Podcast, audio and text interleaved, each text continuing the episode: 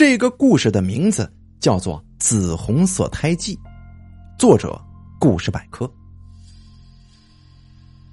刘小春半夜十一点被推进产房了。就在产房门即将关上的那一刻，刘小春努力的回过头，望了长亭一眼。这一眼像是求助，长亭的心里不是滋味，眼泪差一点就掉出来了。这九个月怀胎不容易呀，长亭亲眼见证了老婆那单薄的身体承受的痛苦，他心疼，甚至敬畏，他暗自发誓，此生永远不会做对不起他的事情。不过，这个产房不允许男性家属进入。隔着几道门，里面的情况他看不到也听不到，只能在门外来来回回的踱步。产房外面摆着一排长椅，坐着几个跟长亭一样的家属。左边是电梯门和楼梯，右面是一条长长的走廊，深的看不到尽头，仿佛通向遥远而又未知的世界。三个小时过去了，没有任何消息。疲惫的长亭在长椅上坐下。这冬日的午夜，窗外黑漆漆的，什么也看不到。楼里的灯光仿佛也不那么亮。等在长椅上的家属都不出声，一片寂静、暗淡。旁边一个老太太扭过头看着他说道：“小伙子，你别着急，我儿媳妇啊，比你家的进去还早呢。”放心吧，没事的。老太太抬起头来看看时钟，又说道：“现在是两点四十分，这个时辰不好啊。过了三点，可就是好时辰了。看样子，咱们两家呀都能够等上好时辰呢。”长亭感激的点了点头。两点五十一分，长亭恍恍惚惚的觉得。走廊那边有人走动，扫了一眼，远远的看到一个人从走廊黑暗的尽头处走出来，走得很慢，脚步有些拖沓，这腿呀似乎有毛病。长亭没在意，低下头继续熬时间。这脚步声越来越近了，长亭能感觉到那个人走过面前，直奔产房。长亭突然之间意识到，有些不对劲儿啊。他抬起头来，看到一个男人站在产房门口，衣服在肩头的位置撕破，身上沾满尘土和血迹，肮脏而又狼狈。突然，那个男人扭过头来看向长亭，长亭顿时感觉浑身的汗毛都立起来了。那男人的左脸颊血肉模糊。对着长亭挤出一个极其诡异的笑容来，嘴里是白森森的牙齿，左脸的烂肉因为笑容的牵动而渗出了紫红色粘稠的血液。长亭浑身僵硬，双眼因为恐惧瞪得大大的，嘴巴张着却发不出任何的声音来。长亭知道这个人是谁。那个人诡异一笑，如同闪电一般击中了长亭。记忆里，那个最黑暗的角落被闪电的惨白光芒给照亮了。两年前也是个冬天，长亭陪着一个客户吃饭，这位客户出奇的能喝酒，一直喝到半夜。分手的时候，长亭已经喝酒喝的脚不踉跄了，长亭坚持自己开车。钥匙插了三次才插进钥匙孔的。午夜的路面上没有交警跟车流，变得宽通异常。车开到小西路，长亭突然觉得这胃里边开始翻腾，一股酒气上来，他正咬着牙运力抵抗，突然砰的一声，车子一震，一个影子在前方飞起来又落下来，长亭瞬间清醒了，完了。这是撞人了。下了车之后，五六米远的地方趴着一个人，远远看是个男人。长亭战战兢兢的走过去，心里盼着那个人站起来拍拍衣服说没事。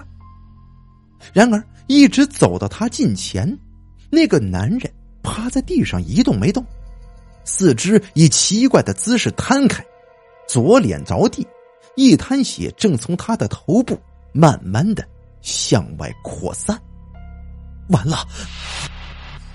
长亭顿时浑身冷汗，醉酒驾驶，肇事，死人。他知道这是什么结果。抬起头看看四周，一个人影也没有。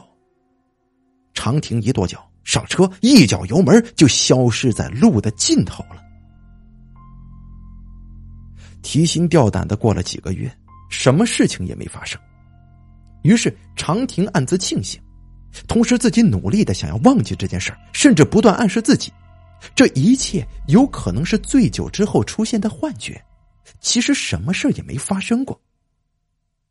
此刻，坐在产房的门口，这个男人又重新出现在他的面前。两年前的那个夜晚，画面重新浮现了。虽然看不清楚长相，但绝对没错，就是他。这个男人带着诡异的笑容，推开产房的门，走了进去。长亭回过神来，一下子从座位上跳起来，奔向产房。推开门，他看不到人。推开第二道门的时候，被一个护士给拦住了。长亭叫道：“刚才进去的那个男的去哪儿了？”护士白了他一眼：“喂，你嚷嚷什么呀？我一直在这边呢，根本就没人进来。你你赶紧出去。”长亭退了出来，坐在长椅上的家属们奇怪的看着他。他问老太太：“你有没有看到一个男的进产房啊？”老太太。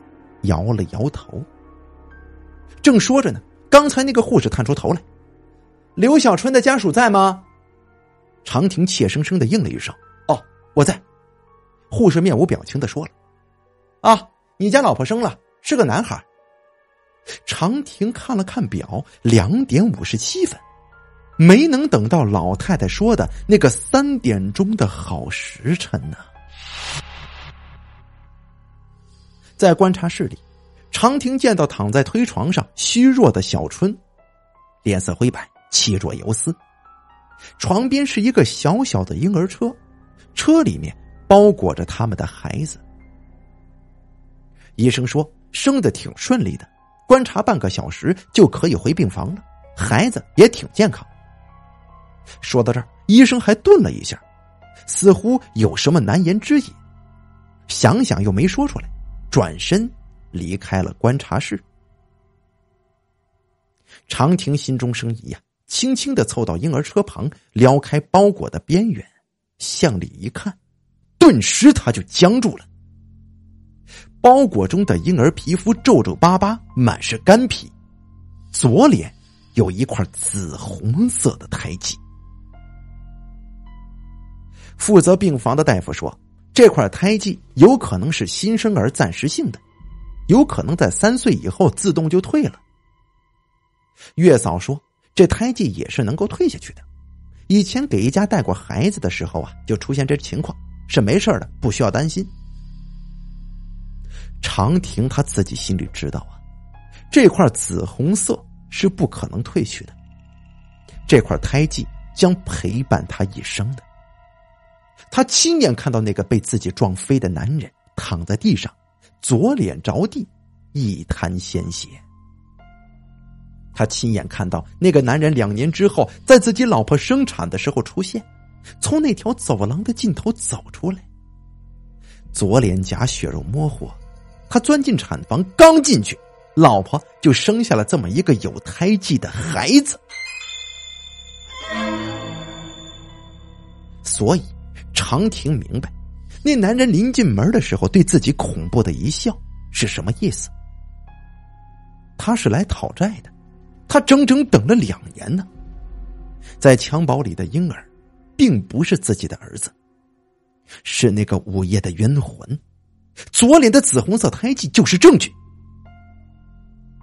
傍晚，阳光渐渐褪去，病房里面灰蒙蒙的。小春睡了，月嫂去烫奶瓶子，长亭俯身看熟睡的婴儿，头发稀稀拉拉的趴在脑袋上，脑型奇怪，五官离得太远，一点都看不出自己的影子来。最刺眼的是左脸上那胎记呀，沿着眉角一直下来，直到脸颊，形状狭长，细看一下，紫红色之中有几道特别深的痕迹，这形状和颜色分明就是脸着地。留下来的刮擦痕迹。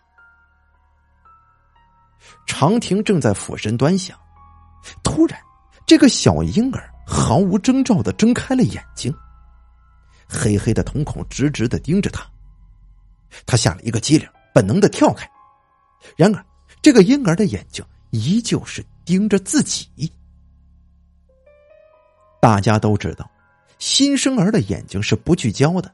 只能看到近距离的地方，但是长亭却能够感觉到，这小孩的目光炯炯有神，甚至可以说是锐利。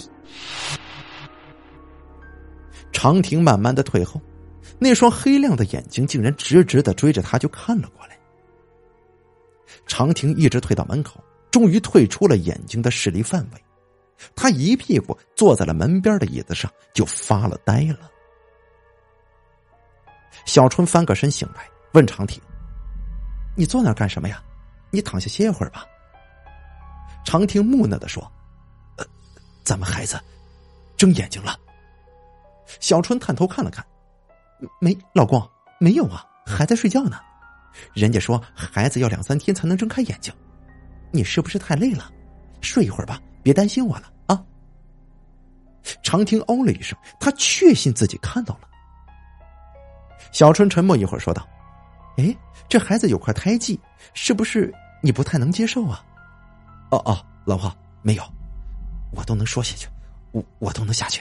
呃，这这这就算下不去了，这是咱自己的孩子吗。”说完，心里想啊，那可不是自己的孩子呀，那根本就不是一个婴儿，而是一个成年人，一个心怀怨恨的成年人。出院的第二天，长亭的母亲从外地赶来，见到孙子高兴的不得了，又抱又亲，丝毫不在意孩子脸上的胎记。可是长亭还是与孩子保持着距离，他害怕孩子的眼睛，害怕孩子脸上的胎记，每次看到之后都会觉得脊背冒冷汗呢。家里有母亲和月嫂，是用不着自己的。长亭就说。自己公司还有一大堆业务要处理，上班去了。太清宫里，长亭虔诚的摇转签筒，一支签跳了出来，第七十三签。解签的老道士接过签一看，第七十三签。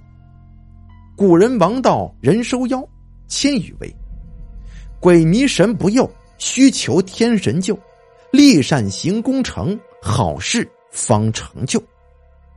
念罢，他抬起头来问道：“你想求什么呀？”长亭想了想：“我求什么呢？还是求个平安吧。”这道士不紧不慢的说：“这个签的典故就是，唐朝有个叫李小二的，为人不义。有一天，他在荒野被妖怪所迷惑。”返家的时候，终日迷茫、浑浑噩噩的。后来，他的妻子听说王道人功法精深，遂前往恳请王道人出山收妖。王道人感念其妻子心意诚，遂替李小二除了妖。求得此签者，若改过行善，回头是岸，是可以获得解脱的。夜里。小春和月嫂带着孩子睡在主卧，母亲睡在客房，长亭就睡在书房。但是他睡不着，一闭上眼睛，那个男人临近产房时诡异的笑容就跳出来了。不知几点他隐隐约约听到有声音然后看到书房的门开了一条缝一个脑袋一点一点的探了进来。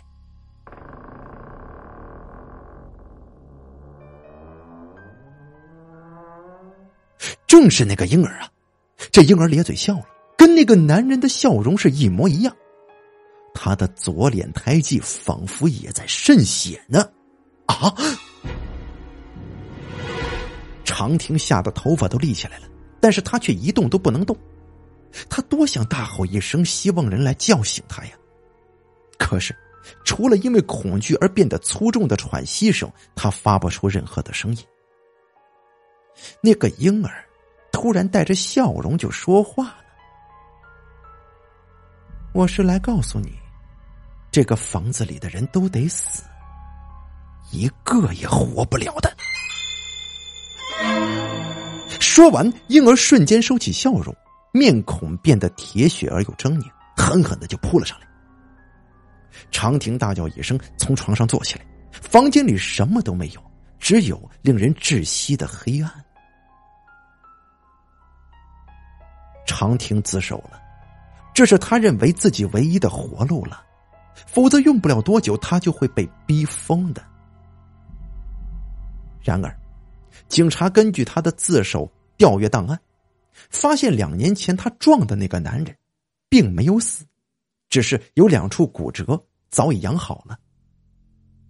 长亭尽自己的能力提供了一份赔偿，还有深深的道歉。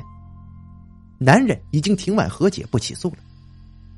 现在长亭越看自己的孩子越可爱，越看越像自己。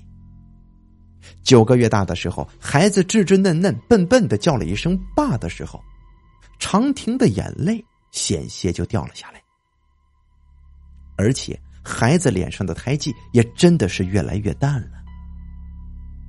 那老道说的好啊，回头是岸，可得解脱。这个世界上本是没有鬼的，更多的只是我们自己不肯放过自己罢了。